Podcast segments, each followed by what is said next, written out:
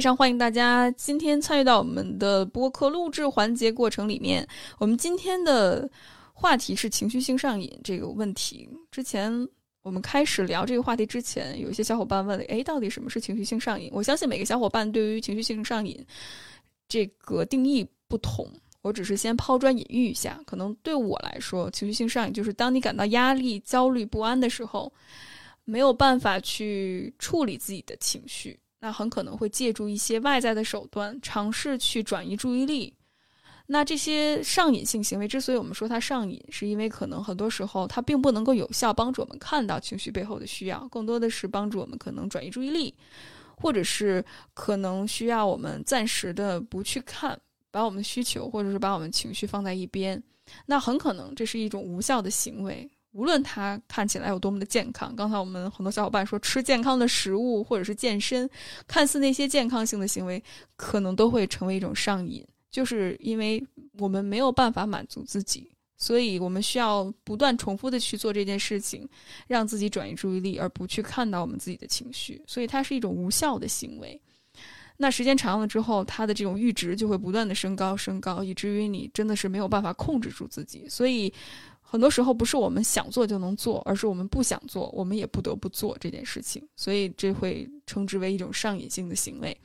那这是我自己的一个解释。然后之后我也非常想邀请大家分享一下自己上瘾性的行为以及自己情绪处理的一些话题。所以把时间交给大家，不知道有没有小伙伴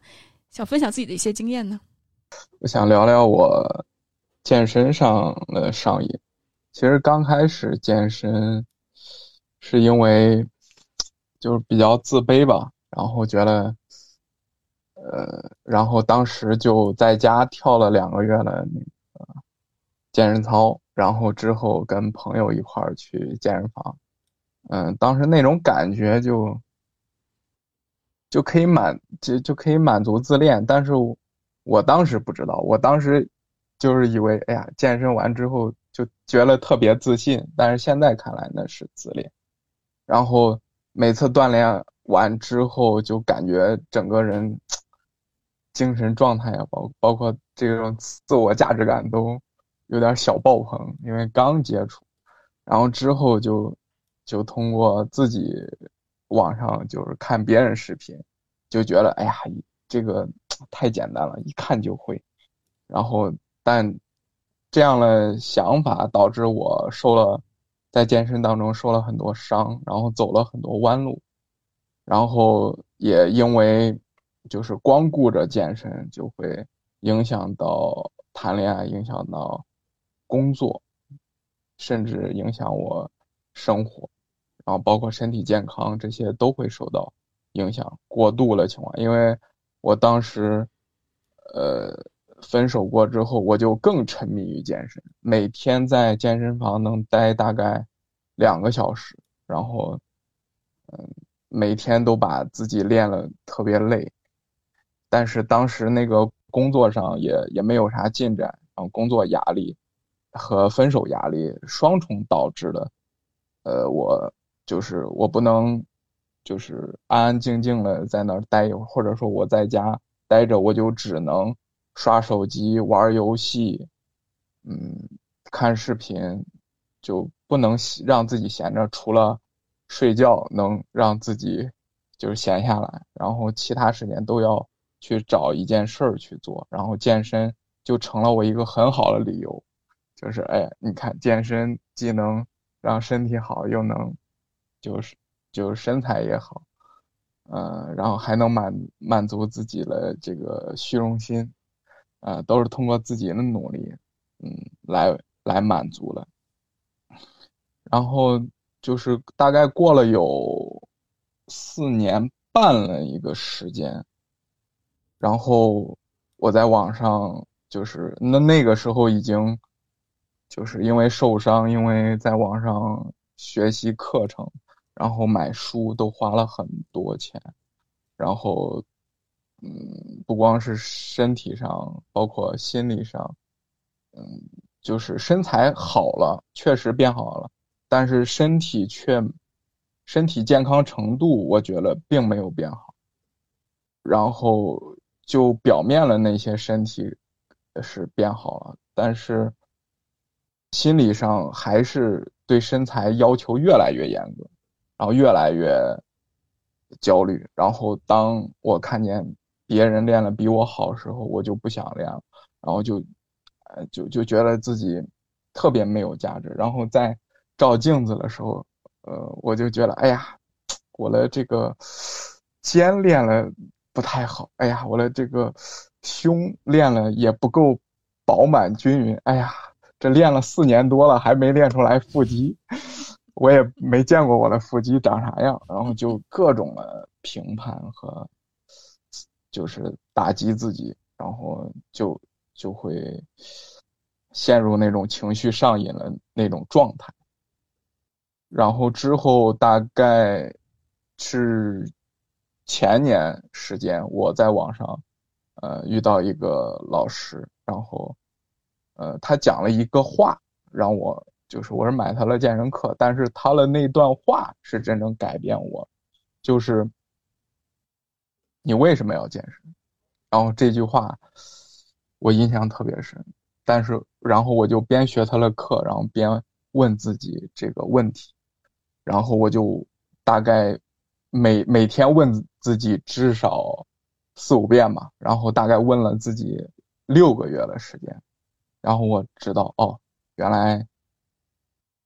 呃，健身上投入了时间太多了，就是已经对我身体造成精神和身体造成损伤了，就是收益，就是就没有收益了，然后，然后我就开始重新调整自己的。这个训练计划包括训练时间，包括训练频率，然后把重点，然后分一部分在，呃，就是阅读上，包括和朋友的相处上。呃，这个相处包包括就是出去吃个火锅啊，吃个烧烤，呃，喝，呃，喝碳酸饮料啊，因为我平时很少喝酒。呃，基本上也不咋喝，所以这些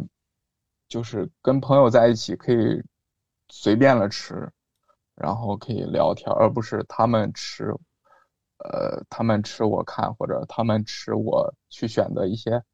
呃较干净的食物去去吃，那样，嗯，对朋友来说，朋友也很难受，然后对我来说，我也很难受，嗯，渐渐了就是。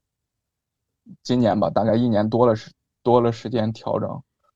呃，我渐渐的从一个就是哎呀，照镜子看见自己会往自己身上找这种缺点呀，呃，就找哪哪不足了一个这样一个一个一个状态，然后到嗯，就是我在照，我现在照镜子，我会有时候情绪不太好的时候会给。自己竖个大拇哥，然后有时候会觉得，嗯，这这点练的挺好的，就完全是一个相反的状态，然后反而让我就是体会到运动的一些乐趣和和这个和生活，它不会影响到生活，就是如何呃平衡运动，它运动本身就是生活的一部分。它不是我的全部，然后我的生活还有，呃，家人，还有朋友，还有工作，然后还有我，我还有和我自己相处，这些都需要时间，所以，呃，就是一点一点的调整嘛。然后现在这个状态，我还是挺满意。谢谢大家，我分享完了。特别感谢羽凡的分享。我听到羽凡说到，可能一开始健身能够满足你的自我价值感，还有自信，能够给你带来一种“哎，我很棒，我比别人练得好，所以我是一个很有价值感的人。”那当这种健身的这种习惯也好，可能让你已经影响到自己的生活、工作，甚至是人际关系的时候，羽凡，我听到，而且特别是会有这种比较感，就是“哎，别人比我练得好。”那我就干脆就不这么做了，或者是我不如别人好。其实从这个部分，我也听到羽凡这种价值感更多的还是建立在可能之前比较的过程里面，而没有真正真实给到自己。所以可能打破这种模式，当然我相信之前有很多的探索、阅读以及反思，可能那个真的很关键。刚才羽凡提到的就是问为什么我要健身，我很好奇，羽凡就是啊为什么要健身？这个你最后找到的答案是什么呢？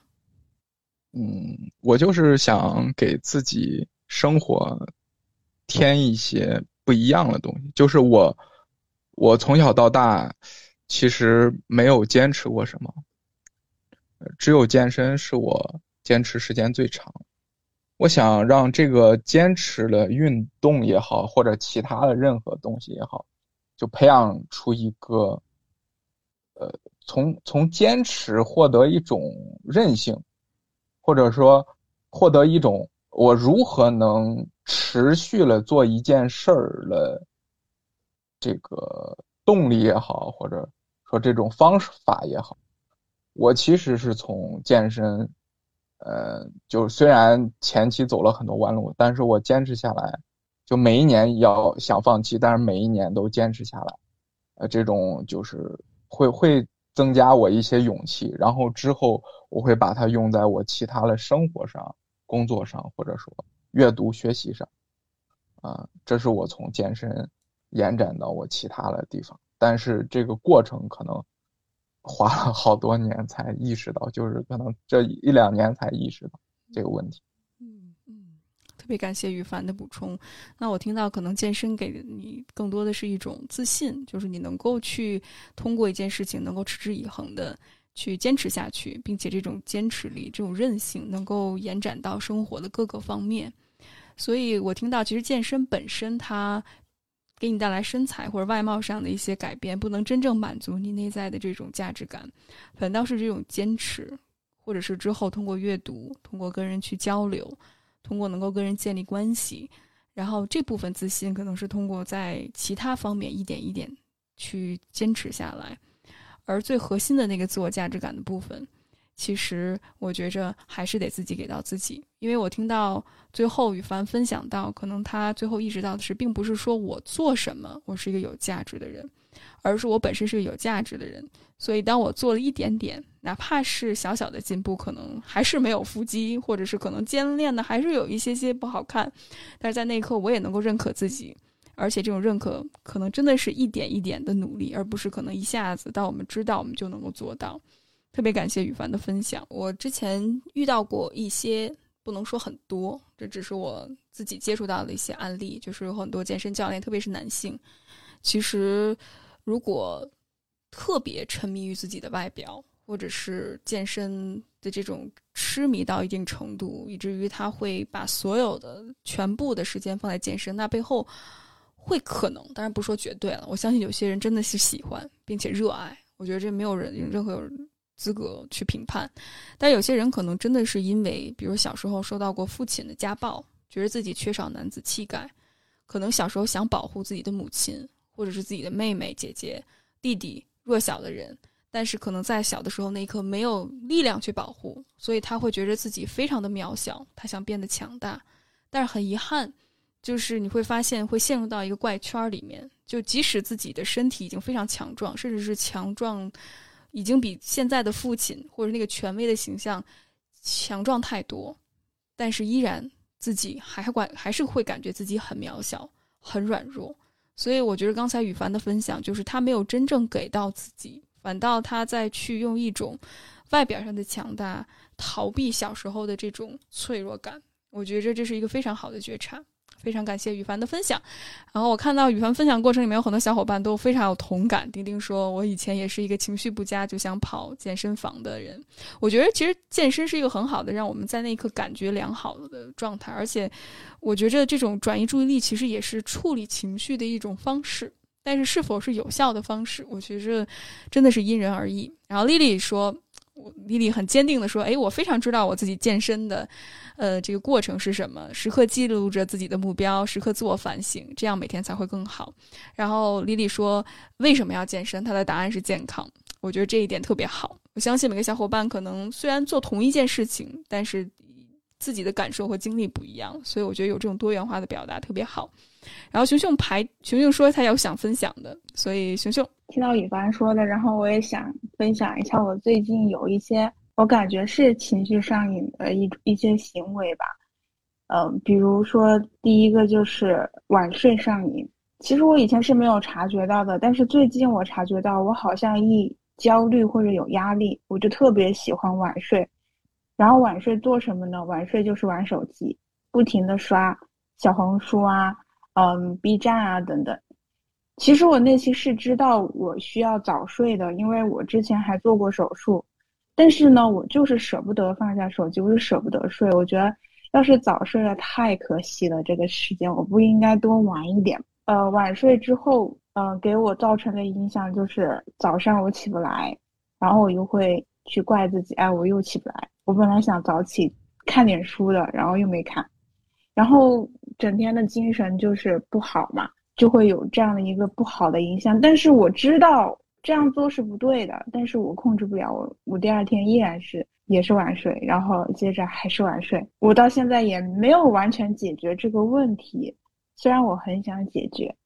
嗯，我昨天晚上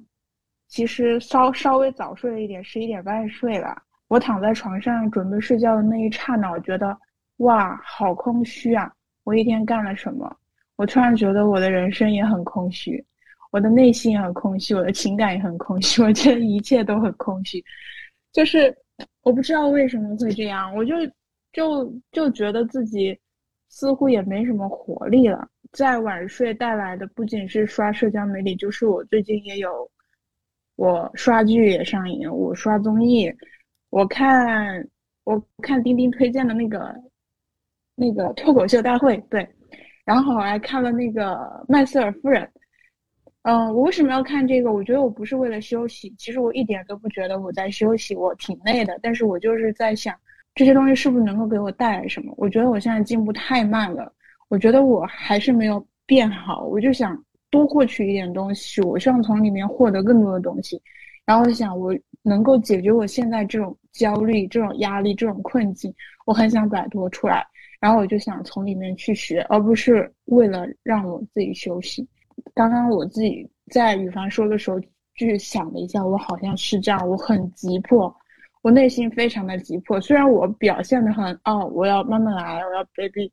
那个我那个词我不记得了，也就是我要慢慢来，但是我内心很着急的。然后虽然我懂很多道理，我也知道要慢慢来，但是我在实践中我做不到。有点我不相信我自己，我觉得我是不是是不是很难做到呢？反正就是很复杂、很混乱的一种状态。我刚刚又想到一点，我我应该要相信我自己的。其实我在潜移默化中已经在变化了。就是今天我开车，呃，就是出去吃饭的时候，我想到了我跟我前任曾经在游乐场玩那个高空掉下来那个游戏，特别的开心。我想那时候我的心情都是。我所有的烦恼都没有，我就觉得特别的爽，特别的开心。但是曾经我认为这个是这个东西是假的，在这个之下的底色是，我有一个有毒的有毒的人，我在一个有毒的关系，我不承认我这所有的快乐。但是我今天想的是，我为什么不承认？因为因为感受那个情绪的是我，我所有感受都是真实的，我所有的东西都是因我而发生的，都是有意义的。然后我就想，为什么我要不相信我自己，不相信自己能够变好？为什么我要这么急迫的去逼自己，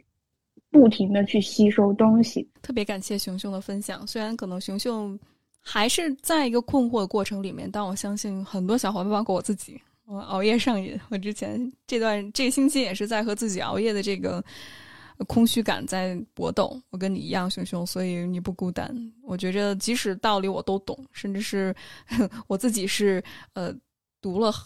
心理学出身，然后甚至是读了关于上瘾性的这些理论，但是依然实践的过程里面，特别是生活当中有一些挑战，还是会遇到这些问题。所以我觉着知行合一真的是太难了。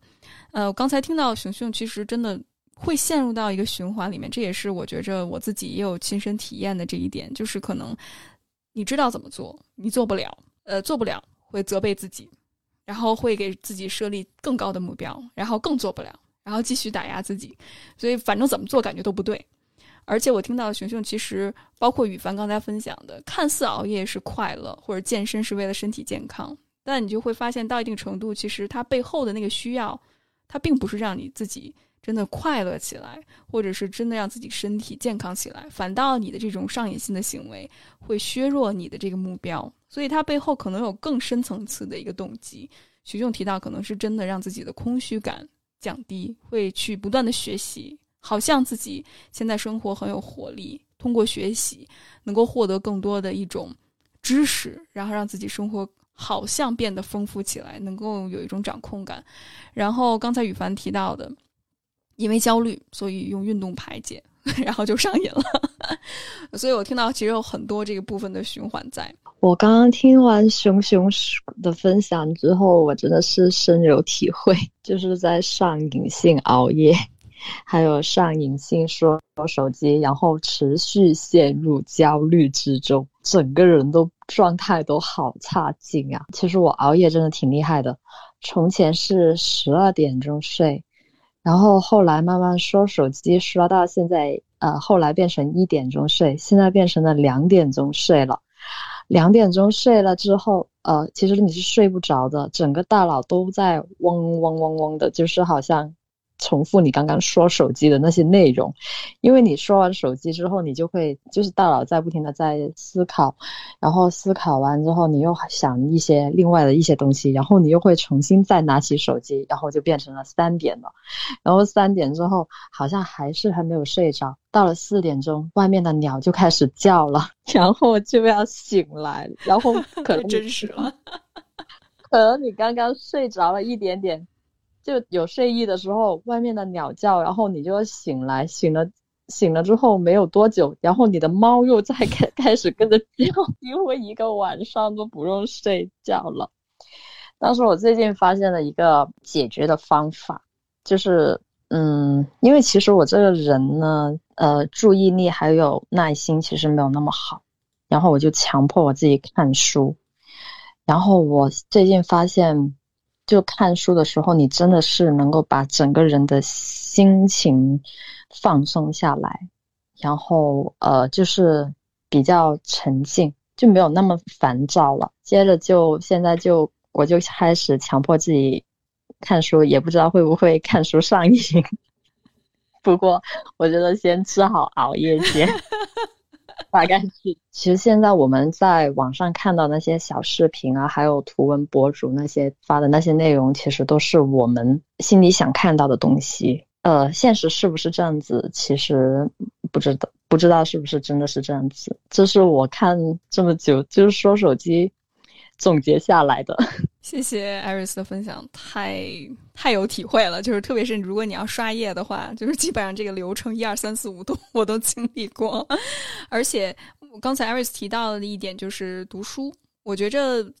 我比较推荐读书这一点，是因为可能它能够让你从之前刷手机的那种被迫或者被动接受信息的过程里面，你能够主动有一些主动性，因为阅读它需要你。没有那么多信息的刺激，以及它需要你很关注在一个点上，所以我觉得这这是帮助我们更好的去锻炼自己的关注力，并且能够沉浸在一件事情里面很重要的，而不是上瘾。我觉着我自己也是，可能刚才我看山行提到的这一点也特别重要，就是可能早起练车，当生活变得规律了，或者生活有一种掌控感了。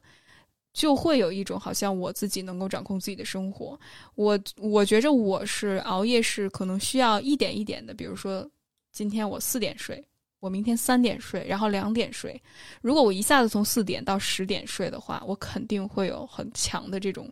呃反噬作用。就是可能我第一天十点睡，第二天我能坚持十一点，第三天五点睡。可能这种后坐力就会很强，所以我觉得改变真的是需要一点一点一点的改变，否则我们的大脑其实它会有一种应激的反应，它会告诉我们大起大落，反倒也会成为一种上瘾的，呃，一种表现。所以任何的改变其实都是微小持续性的改变所组成，然后外在去建立一种控制感，无论是其实很多经历过有毒关系的小伙伴，我听到很多小伙伴分享给我就是。如果你跟这个人断联，你会情绪有大起大落，因为之前你可能又是对方的保姆，然后又在照顾对方的情绪，然后又在学习上、生活上无微不至的照顾他。当你失去了那种所谓作为他的这种照顾者的角色，一下子你生活感觉到很空虚，而且对方对你进行的这种情感虐待会让你大起大落，其实就是上瘾。其实我们经历有毒关系也是一种情绪上瘾的过程。有一个小伙伴跟我分享过，他说：“我就好好的过生活，然后比如说我从开始好好做饭，或者是好好睡觉，或者是好好去见朋友，好好去出去走路。我从这一点点开始，然后一点一点建立起来生活的这种。”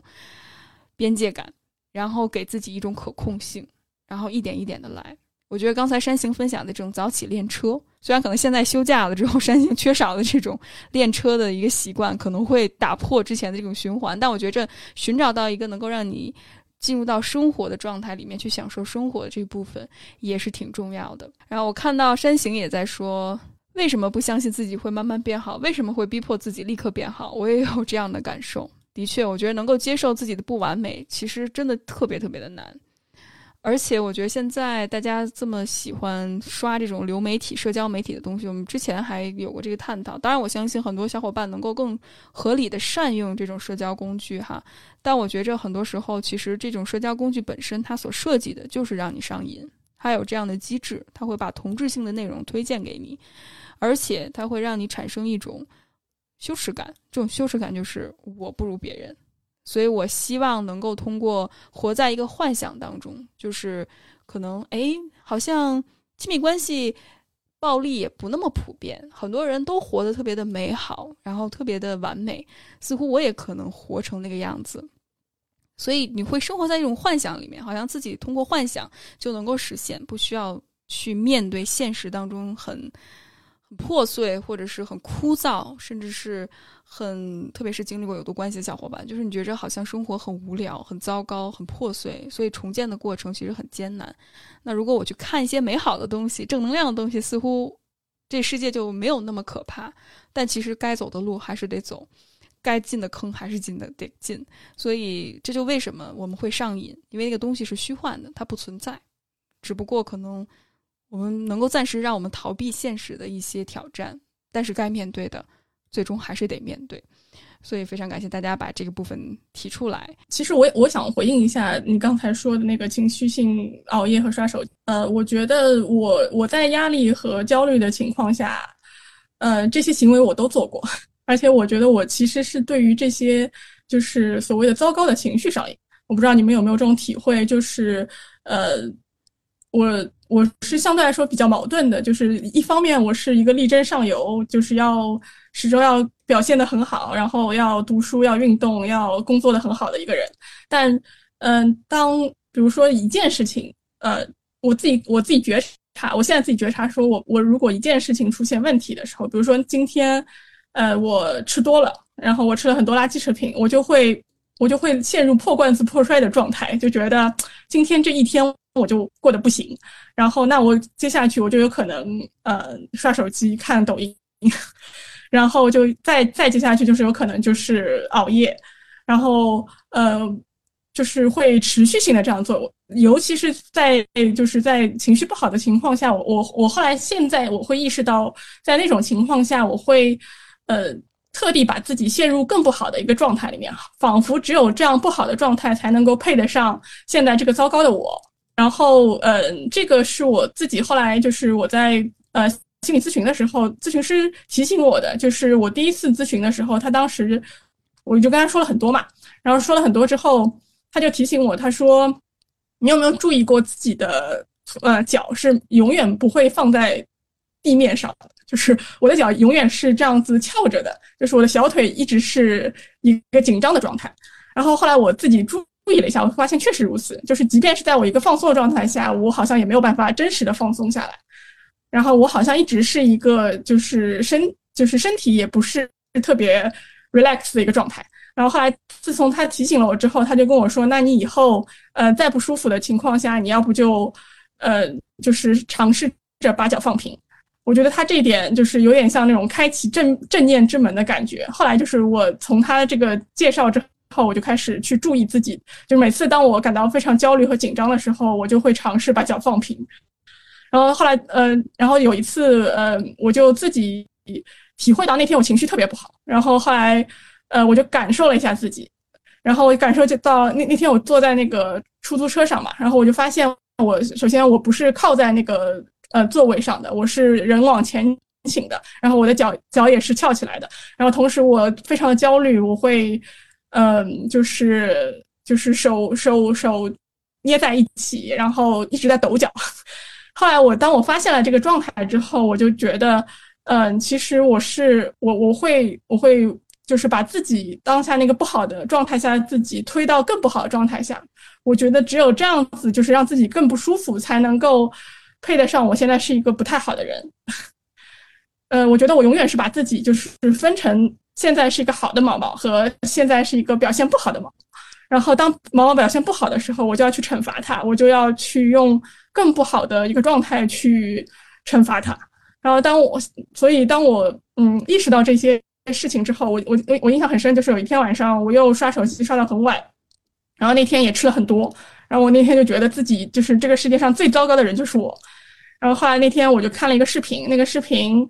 嗯正好是一个讲情绪性暴食的视频，然后他就说。呃，反正反正就是他总结了一些一些观点，最后他就说：“他说其实你永远有停下来的可能，你永远有，就是你你不要觉得你现在哎做错了，你就你就没有任何的翻身的希望了。”他说：“你就从这一秒开始，你停下来不要吃了，然后你去睡觉，然后你你明天就会有一个新的一天。”然后我觉得，呃，因为他他是当时介绍的也是说，就是有很多的健身博主其实都。都后来得了呃情绪呃就是得了饮食障碍，是因为他们没有办法允许自己犯错，所以他们就很多人其实呃就算是 YouTube 上那些非常看上去身材非常好的健身博主，其实都有很大的心理问题。所以我在那个时候我听了之后，我就有非常大的这个 relief，那 relief 就是然后我就觉得原来世界上有很多人都像我一样，然后确实我只要现在停下来，我就有可能会改变。啊，所以那天我就把那个视频看完之后，我就把视频关了，我就睡觉去了。所以，呃，现在我其实整个状态，我觉得经过了咨询之后，经过了就是那个我的咨询师教我的那个小方法之后，我现在，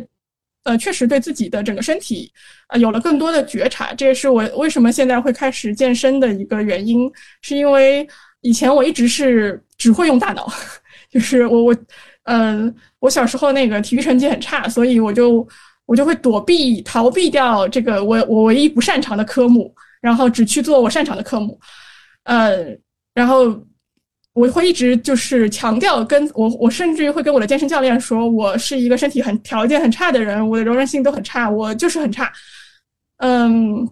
但是我在健身了大概半年之后，我我在逐渐的过程当中，我也感受到，就是对于。就是产生身体的连接是多么的重要。就是我会观察到，比如说有的时候我呃特别焦虑的时候，其实我的就是整个肩膀就是非常的紧张，然后我甚至于会停止我的呼吸，我就会屏住呼吸。就是当我自己去意识到，其实身体可能会比我的大脑更早的感知到我的情绪的时候，我我就觉得自己以前真的是对自己的身体太不好了，就是也对毛毛太不好了。就是我觉得。就是我，我经常性的在惩罚自己，所以呃，后来我就，我现在的感受就是，我我会去，呃，我我也跟我的健身教练聊，因为你们也知道，就是大部分健身教练其实也都非常的，就是非常的呃 push，他会他会希望我更多的进步，他会希望我有更多的变化，但我也跟他讲说，我觉觉得我我更希望的是我因为我有一个健康的身体，然后我希望我能够坚持下来，因为我很容易，因为我真的是一个就是。呃，很容易因为一件小事而完全否定自己的人，所以我说，呃，我希望我先能够建立我的信心，我可以坚持，比如说一周来两到三次，然后我们慢慢的看有没有什么改变。后来我现在就是觉得，觉察情绪也是一样的，或者是改变自己的上瘾性行为也是一样，就真的像练肌肉一样的，就是，呃，在第一天，比如说我我完全没有办法做起来的一个动作，比如说硬拉，我完全我当时。呃，没有重量我都做不起来，但是现在就是经过了，比如说半年多的一个练习之后，你你就会慢慢的感，就是知道这个动作应该是怎么发力的，然后也知道怎么在安全的情况下去把这个这个动作做好。然后我真的现在也开始慢慢的拥有了一些肌肉，所以然后我的柔韧性也真的是在慢慢的改变，所以我就觉得，呃，大家也不要着急，就是这个觉察自己的过程是一个非常非常缓慢，甚至于进进退退的过程，但但它就是就是有可能会变得有会有变化，所以我觉得就是这个就是我今天的分享，特别感谢毛毛的分享，我觉着。我在毛毛分享过程里面，其实记录了很多的部分。我觉得这也是一个系统性的建立身心连接的一个过程。我觉得这点特别的重要。刚才毛毛提到的，可能一开始真的让他去觉察到自己焦虑情绪，或者是能够让自己的身体和心理能够连接到的，可能是咨询师问到他的，就是你的脚一直没有放在地上，在那一刻可能是因为你的身体在表达一种焦虑感。甚至是那种焦虑感是你自己都没有意识到的，而这种焦虑感可能更多的是来自于从小到大接受到的一些评判或者是指责，那那些部分可能潜移默化的内化成为我们自我评判的一部分。所以，如何能够拆解它，然后如何重新让身心建立联系，我觉得这真的是一件特别重要的过程。而我们之前聊到过的这种所谓的 monkey head，就是就像一个猴子一样在脑子里面跳来跳去，它可能跳到未来，觉着我肯定是个很糟糕的人。我现在的这种经济形势这么不景气，或者是未来渺遥遥无期，我不知道我应该怎么办，或者是回归到过去，可能父母说我是一个什么什么样的人，或者刚才毛毛提到的，我我体育课成绩很差，我是一个动脑的人，而不是动身体的人，所以这些焦虑感，或者是对于自己之前的刻板印象，会让我们给我们一种安全感，这是我们大脑的一个应激机制，但是这种安全感可能不会让我们更有效的。去面对生活当中的问题，甚至是可能会成为我们的一个枷锁。我们就会觉着，我肯定我出身不好，所以我肯定没有办法改变自己的命运，或者是我就是一个男生，所以我没有办法从事一些涉及到一些情绪或者表达的这种。一些事情，或者我是个女生，我数学或者是我理科不好，所以我没有办法做出一些理工科的一些成就来。所以这些都是刻板印象或者外在的评价对我们的内化。但我听到毛毛打破这种内化的方式，很重要的一点就是关注当下，然后去做那个选择。我前两天看了一篇关于暴食症啊的，呃，不是暴食症，它反倒是厌食症的一个文章。他说到，他说他。花了三十年的时间才能够意识到的是，为什么他不吃东西？他不吃东西，并不是说他对自己身材有焦虑，而是因为他的他当他感觉到焦虑感的时候，因为从小到大父母，呃，对他很厌恶，甚至是对他忽略感很深。当然那是父母的问题，所以他会有一种自我厌恶。那这种自我厌恶会让他从胃的里面、肚子上去感觉得到。所以当他一旦觉着紧张的时候，他的胃就会痛，那所以他就拒绝吃东西，这是他唯一能够控制自己焦虑感的一种方式。所以他会饿着自己，他饿自己并不是因为他多想有一个好的身材，他饿自己是为了生存，是为了去缓解这种焦虑感。但是当他和他的这种焦虑感连接到一起，却需要花了三十年的时间，甚至是差点丢失了自己的性命。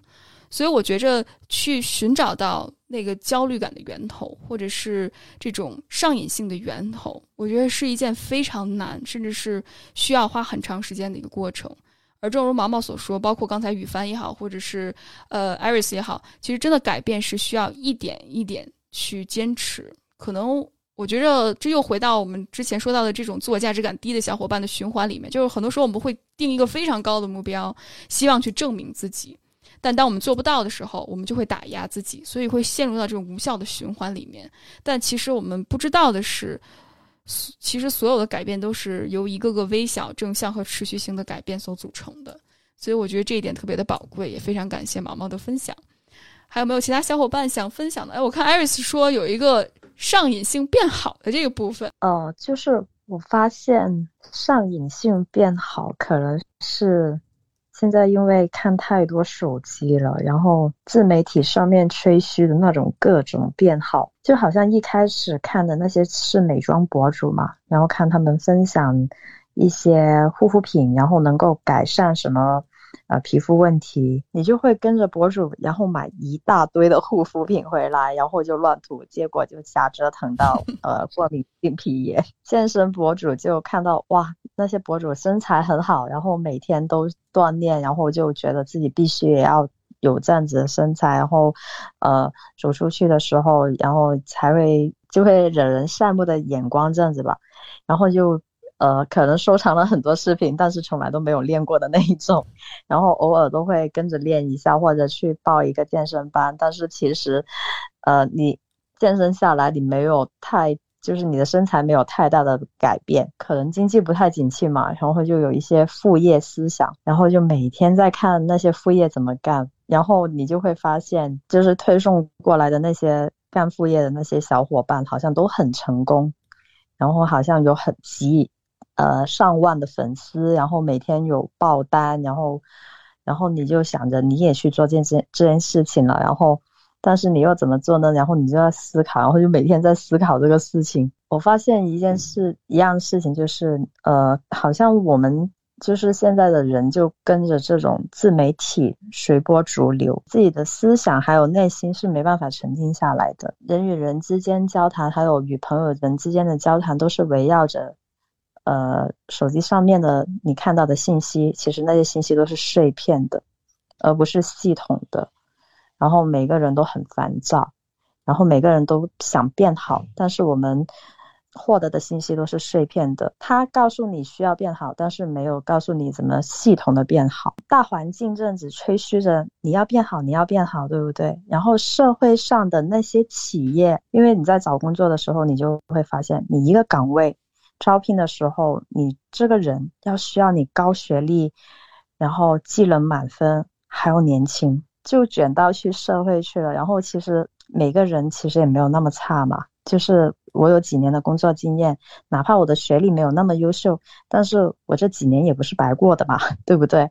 所以我就觉得整个社会的环境就好像这种新兴的。自媒体而变得很烦躁，沉静下来思考问题。特别感谢 Iris 把这种就是我们现在的这种大环境，甚至是所谓这种社交媒体给人制造的这种焦虑感提出来。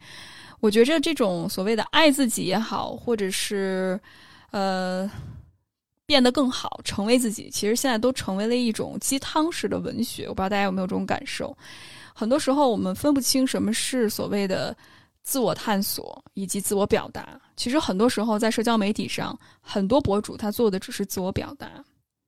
但是真正自我探索，就像刚才小伙伴们说的，其实是一个非常漫长的过程，甚至是没有那么快，没有那么见效。往往我们会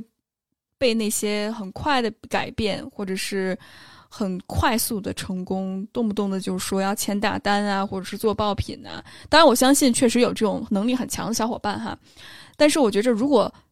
你打开手机，翻天覆地的都是在宣传这种成功主义，或者是这种很快速、很高效、这种有毒的积极性，就好像我很成功，我什么都烦恼都没有。那我觉得，其实某种程度上，这也是一种 PUA 了。甚至我看到很多什么啊，两个孩子的妈妈，然后事业。呃，生活、家庭，个个都是满分，然后再加上自己又有那么多时间去健身锻炼，然后我觉着这真的是对于很多母亲来说，这都是一种不可想象的事实。当然，我相信有些人有他自己的特权，他真的能过上这种生活。但是，如果我们把它当成一种标准去要求很多人的话，那就是活在这种幻想里面，让更多的人觉着哦，我不够好，我不够努力，那我就要更努力，或者是我要买他推荐的产品。所以好像我就能过上他那种样的生活，但我们从来没有反思，就是到底就像刚才雨凡说的，到底什么是成功，或者到底什么是美好的生活？很多时候，社交媒体它不会让你去质疑这个部分，只是把它既定的一些价值观给到你，通过让你感觉到我自己不够好，从而更好的去消费，嗯，还有报课。的确是，所以我觉着，可能我们能要更加善用这种社交媒体。我觉得，无论你是做一个，比如说像我这样自媒体的人，还是你去，你是一个信息的接收方。所以我觉着，其实虽然我是做社交媒体，但我基本上不怎么看社交媒体。呃，我会把更多的时间花在一些。比如说深入阅读的过程里面，或者是记录写作的过程里面，我真的觉着关注力是需要被训练的。就像毛毛说到的，它就像肌肉一样，需要我们一点一点一点的训练。然后羽凡说有时间可以爆料健身行业，可以的，没有问题。丁丁说内卷积雪，是的，哇，大家的都好棒，这些名词分享就是特别的精准，把握到那个度。刚刚也是听大家就聊到健身上瘾啊，或者运动上瘾，还有呃毛毛提到就健康食品上瘾啊什么的，这些我觉得我都经历过，就非常的有同感吧。呃，因为以前可能甚至我当时的那种就是思维里边，我会觉得，哎，对健身上瘾，这不是一种世界上最健康的 上瘾模式吗？就持续性的会沉浸在那种。正反馈里边，然后呢，你会不断的想要去塑造自己的身体，或者是自己的运动表现。但是真的是我其实也是完全的经历了，就是羽凡刚刚提到的，就是还没练怎么样呢，然后 一身的伤病，最后呢反而是可能，呃，在康复方面比运动方面还要更专业，就是真的是很很曲折的一个过程。而且我觉得最初，其实我想去健身的动力，最主要的就是因为很空虚，所以你在情绪不好的时候，或者比较焦虑的时候，就真的很想去泡在健身房里边，或者包括我以前很喜欢泰拳啊什么的，泡在拳馆里边，然后用这些东西去强力的给自己注射一个强心针，才能继续的去正常的去进行其他的生活和工作吧。就是这个东西，它变成了，嗯，其实它的功能跟那些小甜水啊，或者一杯咖啡啊、炸鸡、可乐都没有什么区别了。然后，呃，但是那个阶段呢，我会觉得健身给了我比较大的帮助，是因为，呃，我会觉得它是有一个另外的，给我创建另外一个空间，然后能让我去宣泄那时候压抑的很多情绪，特别是愤怒。然后我会通过这种对抗性的运动，去激烈的宣泄自己的愤怒。当然也是就是因为自己本身没有很强的一个运动的底子，然后一上来又搞了特别激烈的运动，就必然会受伤。后来就是不断在这种真的是呃完全是自己激烈的碰撞里边，才逐渐的学会说呃到底什么样的运动是科学的。然后，呃，那之前可能是在就是这种创建了一个另外的一个空间里边，确实宣泄了一定的情绪，然后它也帮助我找回了不少就是这种掌控感，因为可能是现实的生活中或者是现实的很多关系里边，我觉得。掌控感是缺失的，只有在运动里边，以及你控制自己身体的时候，然后一步一步才找回那种掌掌控感。特别是以前你不是特别擅长的一件事情，然后后面逐渐变得擅长，就这种感觉，我觉得对自己自信的那种提升还是有很大帮助的。但是同时，其实也是我我我其实也是完全会不断的陷入，就是比如说教练他给你的一些评判里边。而且有很多的教练，我会觉得真的是挺 PUA 的，特别是对女性。呃，就是你明明可能也没有觉得自己的身体的某一部分，或者是某一个功能，就是有他讲的那么的差，但是呢，就是他会用一些话术去告诉你，为什么这个部位你要去练到一个什么什么程度才算是 OK 的。然后在这个过程里边，嗯，你就会比较难去找到一个比较，嗯，比较公正的，或者对自己来说比较客观的一个评判的方式吧。然后，所以就是一边好像在给自己创建一个掌控的空间，但另外一边呢，又在失去这种掌控感。直到后面，我就逐渐的觉得，其实健身能够给我带来的这种掌控的空间已经比较失效了。嗯，可能只是每一次健完身之后，然后有一种极度的狂喜，这种多巴胺给我带来的这种极度的嗨的感觉，但是之后依然是空虚的，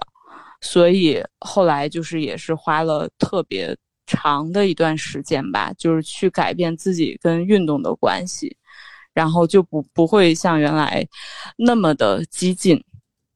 但是现在也还没有完全调整到一个。最合适的状态吧，但是我觉得起码是意识到，就是这个东西其实它是不能够解决你真正呃在心灵上面临的一些问题的。特别感谢丁丁的分享，我觉着这种隐性的这种 PUA 也好，或者是这种上瘾性的，特别是健康式上瘾性的行为，其实特别难觉察。有的时候，我们不只是教练 PUA 我们，或者是外界 PUA 我们，我们真的自己会 PUA 我们自己，这一点特别的感同身受。甚至是刚才丁丁所说到的，因为内在的匮乏感，希望被填满，希望一步登天，所以反倒当你有任何的一些刺激的时候，可能就会变嗨。所以在这种特别嗨，然后特别低沉的这种部分里面，不断的上下、上下、上下，这就真的好像就是你吸一些美好的、特别快乐的、像神仙的东西，然后你就会达到一个特别嗨的过程里面。所以真的，我觉着任何的核心都是在于我们自我价值感。但是很遗憾，就是我们现在说的自我价值感或者是爱自己太廉价了，好像这种爱自己就是我就是。说几句漂亮话，或者给自己买好吃的好穿的，但很少我们愿意去做那个难的那件事儿，就是面对自己，去接受自己，特别是自己黑暗和脆弱的那一面。而这个过程是很痛苦的，甚至是很反复的，它不能一步登天的。所以，我觉得今天很多小伙伴们分享很核心的一点，就是在于如何去面对自己，接受自己的不完美，然后一点一点的改变，不断的去面对自己，在当下去做一个不同的选择。这真的是一件不容易的事情啊！因为我在前面听了小伙伴们说到一些对运动，还有对。啊，饮食减肥上瘾，我就想到了之前自己的一些经历啊，因为我记得在二零年的时候，因为当时有很长一段时间是在家里，就基本上没有什么，就没有什么动力想去运动，然后大部分时间就是，嗯，就是吃，嗯，吃很多东西，然后就往上一坐一躺，对，然后那个时候其实是有一些焦虑的，就是当时会觉得没有什么时间去锻炼，然后很怕去长胖。对，所以那个时候我会觉得就很不享受那个状态。呃，一面呢，就是其实内心并不是很想做锻炼这个事情，然后但是另外一方面又很会担心说，哎，等这个疫情好转之后，天热了，这个穿上这个裙这个穿上什么小裙子、什么短裤，这好看衣服穿不了了。对，所以就会有一点担心，所以那个时候就会在网上找很多的这种健身博主去跟着锻炼，因为我自己是没有任何在健身房锻炼和找私教锻炼的这个经历，所以就完全像两眼一抓瞎一样，就是在健在看视频嘛，就觉得看哎多少天能让你瘦几斤，然后就会跟着做，那个时候。其实并不享受这个事情，但是呢，就会觉得好像你做了，你就有一种负罪感减轻的感觉，就觉得那我白天可以多吃一点儿，反正我还可以跟着跟着这些博主去锻炼嘛。对，然后那会儿，而且那会儿还会去打卡，就每天会记录你今天锻炼了多久，就是每次看到那个数字跟消耗多少脂肪的时候，其实还会有一些成就感的。但是我后来发现，这个这个过程我应该是坚持了一段时间。对我最开始的时候，确实还是挺开心的，就是有一些课程还是挺喜欢的。但是我后来发现，这些课程一个是对有些就是对我难度还是挺大的。对，就是我实在是跟不上他的那个节奏跟频率。然后另外一发现。我会觉得我在上这些课的时候，并不是说是因为我喜欢这个课我才去上的，是我因为我是觉得我还是需要变瘦，我还是想瘦下来，所以我才去做这些事情。然后，所以我会觉得，当我有了这样的意识跟感觉之后，这些课我后来其实就没有再坚持下去，是因为真的是不喜欢，我也也找不到一个让我可以去坚持把这些课上下去的一个动力。然后呢，呃，最近这段时间，因为我又开始居家工作了嘛，所以又又开始有一些锻炼。但是我现在就是再去跟这些博主去锻炼的时候，我都是那种。动作非常缓慢的那种，就是要么就是可能做一些拉伸的动作，然后要么就是做一些那种，比如可能十五分钟的，但是强度很低的。就其实有一些课程，我跟练完之后也没有出汗什么的，但是会确实很舒服。所以，我我就记得我现在跟练的一个博主，跟我就是他在教学当中，他说过一句话，他说我们在锻炼，在就是训练的时候，不需要讲究速度，也不需要讲究说你这一次课你要做多大的强度，说只要你每一次按照自己的节奏。慢慢来，把每一个动作做到位就可以了。所以我就觉得，我当时听到他的这一句话之后，我就特别的受用。我就会觉得啊，我其实可以根据我自己的身体条件、我的这种喜好，可以选择一些适合我的一些动作。所以，我现在每次锻炼完之后，就是我觉得，哪怕我这可能我这个锻炼十五二十分钟之后，没有感觉到特别的累，或者说那种大汗淋漓的感觉，但我觉得我的身体哎有了一些拉伸，有了一些放松，我就觉得也就还是挺好的。嗯，这个就是我的分享，谢谢。特别感谢冰果的分享，我觉着我听到很关键的信息，就是以按着自己的。状态来，不需要去追求某一个标准。我觉得这一点其实挺难的。很多时候，刚才听到很多小伙伴说，呃，健身的动机或者学习美妆的动机，都是让自己变得更好。那这个更好，可能标准非常的单一。所以时间长了之后，你会发现，因为标准单一，所以总是有做的比你更好的，或者练练的比你更好的，长得比你更漂亮的，化妆比你化的更好的。所以这种自我自打压的，或者是自我责备感。还是会继续循环。那有觉察力的可能会诶觉察到这是一个循环，那我尝试做一些其他的事情。那可能暂时还没有觉察到这部分小伙伴可能会陷入到这种循环里面，不断的去追，然后会让我们感觉有一种意义感，就是我在做一件很有意义的事情。但时间长了之后，你会发现好像不是特别能够有效的满足自己。所以冰果刚才提到的这种。恢复对于自己的认可，还有按照自己的节奏来，特别的重要。而且我刚才在宾果分享过程里面抛出来一个问题，问大家：大家觉着就是这种，因为我听到很多小伙伴说，好像空虚感或者是压力或者焦虑感，是一个我们让容易产生上瘾性行为很重要的一个部分。然后我问大家：诶，有没有有更有效的方式呢？然后有些小伙伴说睡觉。能够让我觉着不空虚。我觉得，如果确实喜欢熬夜的小伙伴，睡觉的确是一个非常有意义的事情。然后还有小伙伴说，做自己喜欢的事情。那还有就是让生活更具体化，具体关注每一顿饭、每一次睡眠这种当下的力量。呃，说睡起睡觉起来又觉得自己是条好汉。然后还有小伙伴说，没有觉得所谓的空虚，是我们想法太想去区分了，把空虚当做留白。我觉得这也是很好的去。呃，理解这个问题的方法，就是可能我们看一看这个空虚背后它到底是什么，或者是我们能不能转换一下我们自己看问题的角度，可能这就是一种留下来一个空闲的时间，从认知上去改变，我觉得也是一个很有效的方法。呃，小伙伴说拉伸特别的舒服，呃，所以我觉着，嗯，有说，哎，有效的方法就是不应对，看云发发呆，等空虚过去，哎，这也是一个有效的办法。呃，所以我觉得这种具体化的感受以及关注当下，我看每个小伙伴都有不同的处理方法。真的，大家的智慧真的是非常非常的有启发性。刚才大家分享的这些，嗯，熬夜刷手机什么，就是我也都有，但是就是像健身啊这种，我倒是还没太有。就是这种看起来比较积极的这种上瘾行为，我觉得还是挺难觉察的。就是不过我比较有体会的就是。我对坚持一个什么东西特别有执念，但是我总是坚持不太了。刚才好像羽凡说他从那个健身当中也是，呃，体会到了一种就是坚持的快乐。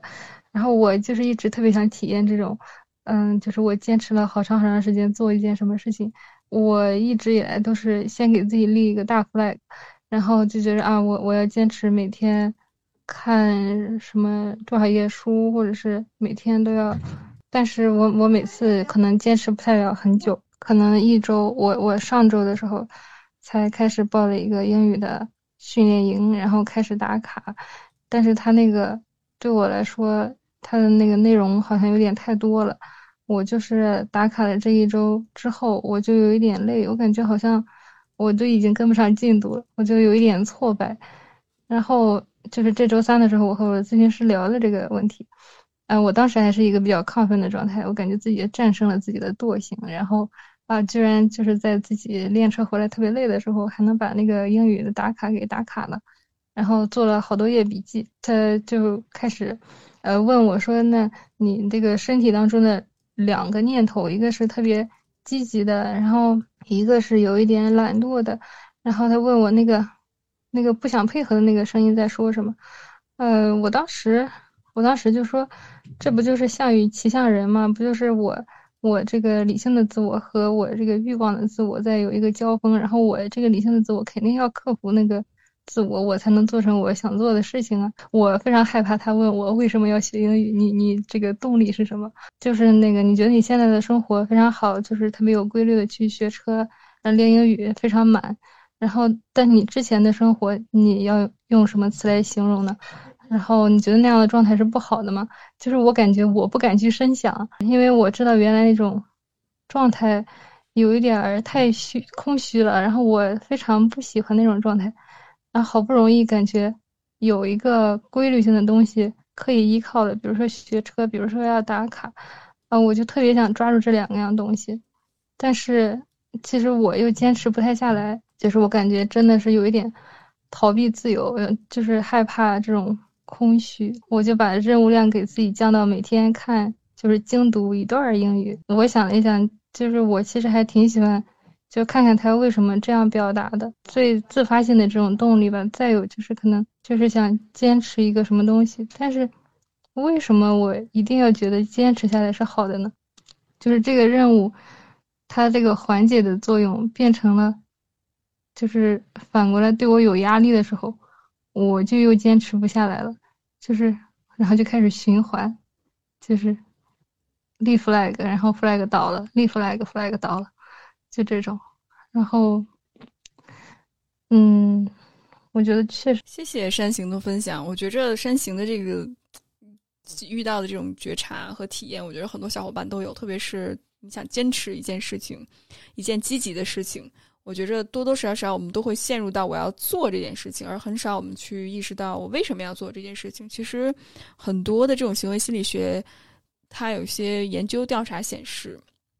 真正能够让我们坚持做下来的事情，其实和怎么做没有太大的关系。它是和我们的边缘系统，也就是负责我们的情绪以及价值感、意义感的这个部分是有关的。我们总会觉着可能，哎，是我想到了我就能做到，不是。是真的能够触发到我们情绪，或者是我们核心价值感，所以才能够让我们真的坚持下去。那可能就像刚才很多小伙伴问的，为什么这个问题，或者是它对你来说重要性是什么？你能不能去遥想未来？当你做成这件事情，那个未来的自我，它能够让你感受如何？我觉得这些点其实是能够给我们带来很多动力的部分。所以我觉得山行这个部分分享特别的重要。如果小伙伴们遇到一些坚持不了的事情的时候，可以问一问自己，就是到底是什么会让我想做这件事情，以及做这件事情对我来说重要性是什么？往往能够让我们克服困难的，不是那些技巧的部分，不是技的那个层面，而是道的那个层面，就是为什么，呃，以及它背后是什么让我觉着和我的价值观是相契合的。所以每个人的答案都不一样。我觉得今天小伙伴们说了很多关于自己重要的部分，但是我觉着这些话题不仅是留给其他的小伙伴以及听这期节目的听众们，我相信大家可以真的去觉察一下自己。嗯，然后我们再吐槽关于打卡的这件事情。我们就是反内卷的一个组织，特别佛系躺平。啊，谢谢大家。那最后有没有小伙伴想最后说两句呢？我们时间也差不多了。Hello，雨薇，Hello，大家好。嗯，其实我嗯跟刚刚各位小伙伴就是听到的分享有很多相似的经历。然后我觉得，尤其在雨薇说到就是有一位厌食症的患者，其实我在呃情绪这个地方，其实嗯我我我发现我的情绪上瘾可能对我来说是一个很好的察觉的机会，就是让我去。呃，去看到了我身边的有毒的关系，以及我就是原生家庭成长起来的创伤，所以，嗯，这个是我想就是可能补充一点点的地方。然后我另外有一个，嗯，有一个想到的是，其实我们有很多时候，无论是成瘾的行为也好，或者是我们做的这些事情也好，其实它无形之中，嗯，做这些事情带来的一时的快感，但是可能长久。嗯，长久下来，其实可能并没有办法解决我们的空虚感，往往是来自于这件事情可能并不是我们真正想做的。所以我自己可能也最近的一个状态是我放掉了所有我逼迫自己想做的事情，然后我可能也少掉了那种空虚和压抑的感觉。那我想讲的是呢，我其实我自己以以前呢，我一直是一个对自己要求也是很严格的人。严格的，就我会很挑剔。有时候就是晚上睡觉的时候，我在想啊，今天白天我可能有句话，这件事情我如果不是这样讲就好了，或者说我这封邮件不是这样写，或者有件事情我不是这样处理啊，那我就完全就会更加好，就会有个不一样的结果。我经常会这样自责的对自己，但这种日日就是让自己其实一直很很不舒服，就觉得好像自己怎么就这样不好，那样也不好。然后现在一方面年纪上去，然后一方面也遇到很多事情之后，我对这个方面我好像慢慢慢慢的我就看开了。我有时候就会觉得说，我有一天应该是有一天，我突然之间就想到，你要说什么啊，回到过去啊什么的，即便。哪怕说真的有这样的机会，你回到了过去，我相信那个时候的我依然会做同样的一件，做同样的决定，说同样的话，因为那个才是我嘛。后来我这样一想，我就想开了之后，我在想，哇，那我还去焦虑什么呢？对吧？那那就是我嘛。不管怎么样，那个决定，哪怕他只有六十分，哪怕他他是一个不及格。那那那也没怎样，我现在不也活得好好的吗？行为处事开始出现了一些变化，我就发现，有时候我我我有时候在做一个决定，或者在在想这件事情，我我能不能说或能不能做的时候，尤其在公司里的时候，我以前会考虑太多，我在想啊，我这样讲会不会让人家觉得不舒服，或者是啊，我会别人会不会有别样的不一样的解读？那我现在就不是这么想的，我现在首先考虑是我自己。我觉得这件事情是不是需要做？如果我觉得这件事情需要做，如果我觉得这件事情需要让他清楚，那我就会说，我就会做，我不会去考虑说你听了之后你舒不舒服，我是不是一定要把这个语气讲得更加婉转？这样的想法和这样的处事的时候呢，当然我有时候也会受到一些一些推回来，他会说啊你怎么你怎么这么啊生硬的啊你怎么怎么讲的不是很漂亮或怎么样？我在想我为什么要讲的很漂亮呢？我只是告诉你，你我的一些想法，你可以接受，你也可以不接受。那你不你不接受，我也不会有什么不舒服。你接受，那那你就知道嘛就好。你只要知道我的，我是这样认为的就可以了。所以慢慢慢慢呢，我就觉得哎，好像轻松很多。然后刚才也有位小伙伴他说到提问说，你是如何找到你内心所热爱的东西的？我的一些感觉就是，我们就像是在。大海上飘的一片树叶一样的，与其说你去找你想喜欢的一样东西啊，就是你，如果你按照你自己的这个节奏或去去进行的时候，你慢慢慢慢的，自然而然你就会被它吸引过去的，因为你会觉得，哎，这件事情我很想做，那你就会往这方面去靠拢。你就会自然而然的去往那那里去走，它会像有一个引力一样的去抓住你，不需要去太过于逼迫自己。你慢慢慢慢的，就自然而然的你会知道说，哎，怎么样的一群在和怎样的一群人打交道的时候，你会觉得很舒服。然后你你想要去做哪些事情，你会一点一点一点点自己发现。那这就是我想分享的一点东西。谢谢，特别感谢 Elaine 的分享，真的是自我接纳，特别是自己。好像被评判或者是不那么自信的部分，然后一点一点在人际关系当中去确认自己的这种主体性，然后去应对外界的一些挑战，并且能够去认可自己。我觉得很多时候，我觉得好多时候其实很难分辨什么是呃我需要改正的，什么是对于我自己的攻击。特别是我觉着刚才很多小伙伴都聊到，不去把它个人化。或者是不去把外在对我行为上的一些可能不同的看法，然后不去内化成为对自我的一种批判和攻击，我觉得这一点是未来我们可以继续去探讨的。那也非常感谢小伙伴们今天晚上参与到我们的今天的交流的过程里面，我看到大家很多非常精彩的分享，之后我们可以继续的交流。那我们就先到这儿，大家晚安。